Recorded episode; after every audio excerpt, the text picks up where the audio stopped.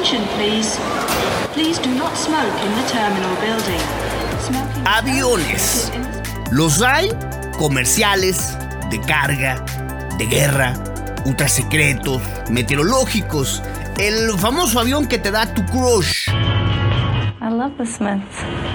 Sorry? I said I love the Smiths. You've you've good taste in music. Like the Smith. Yeah. To die by your side is such a heavenly way to die. I love them. Y el también ya famoso y repetitivo avión que le dan a toda una nación. De acuerdo al informe que tenemos, está perdiendo fuerza. No tengo información de rebrotes. Quitando el 2020, año complicado para la aviación comercial, el transporte aéreo mundial en 2019 superó la cifra de 4.300 millones de viajeros transportados en solo un año. Es difícil concebir la vida sin estos pájaros de acero. Yo soy Eduardo Valdés y en el podcast de hoy nos adentraremos en el mundo de la aviación que es testigo de la falta de equilibrio entre el progreso y la sustentabilidad, concepto que desde la revolución industrial hemos tardado en aprender. Bueno, tenemos eh, ya una situación manifiesta de crisis en el mercado.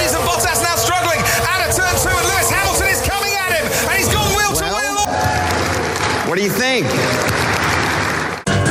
You shake my nerves and you rattle my brain. Too much love drives a man insane.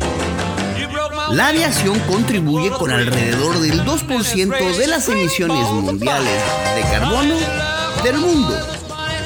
Sin embargo, esta tendencia parece estar a punto de cambiar, ya que los aviones, al igual que los automóviles, motocicletas, tractocamiones e incluso tractores, también se electrifican.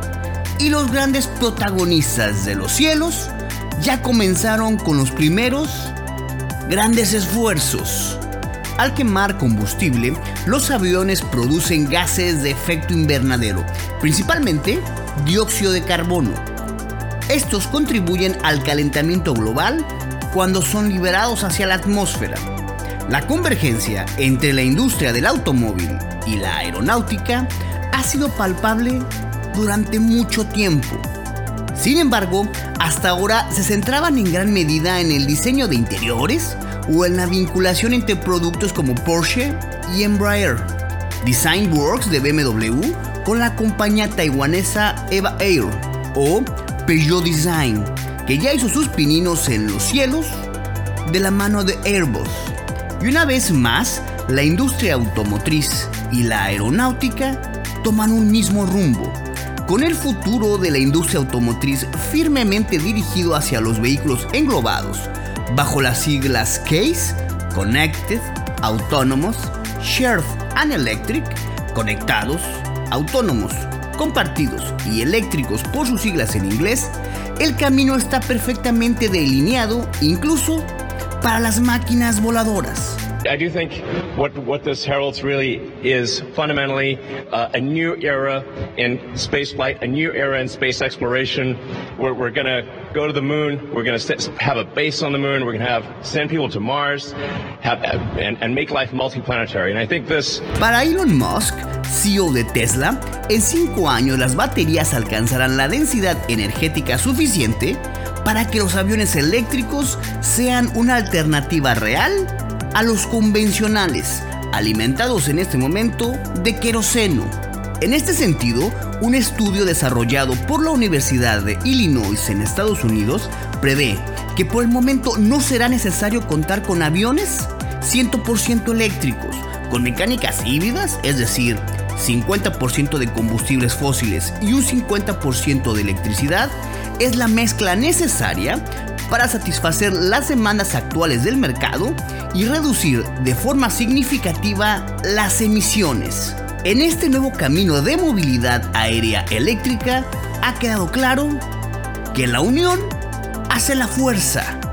Prueba de esto, el conglomerado formado por Daimler, Greeley y Volocopter, del cual surge el Velocity, una nave de dos asientos que cuenta con nueve baterías de ion litio intercambiables que alimentan sus 18 rotores eléctricos. La autonomía de vuelo es de 35 kilómetros a una velocidad máxima de hasta 110 kilómetros por hora. Una de las grandes novedades del CES 2020 fue la colaboración de Hyundai con Uber para la construcción de taxis aéreos.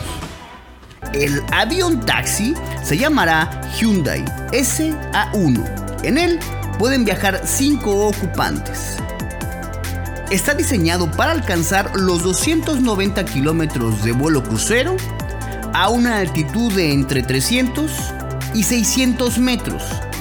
Es completamente eléctrico y sus creadores aseguran que podría tener una autonomía de hasta 100 kilómetros, aunque no se conocen datos exactos sobre la capacidad de su batería, pero se podrá cargar en tan solo 10 minutos.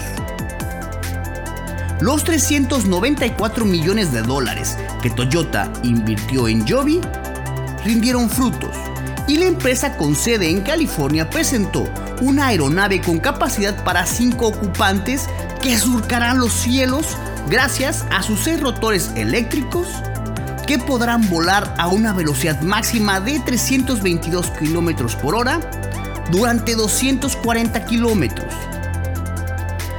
Martin reveló el volante Vision Concept.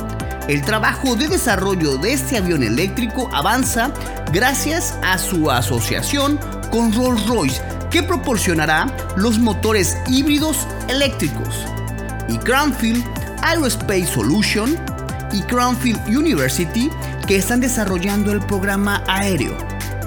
Los tres pasajeros que admite podrán desplazarse a una velocidad de 460 kilómetros gracias a los seis rotores eléctricos que lo impulsan. Otra firma automotriz que quiere despegar las llantas del asfalto es Audi, que se unió con Airbus para desarrollar el Pop-Up Next, una mezcla entre dron y automóvil que tiene la capacidad para cuatro ocupantes, puede moverse a 120 km por hora y cuenta con una configuración de 8 motores y 8 rotores, alimentados por una batería de 110 kW.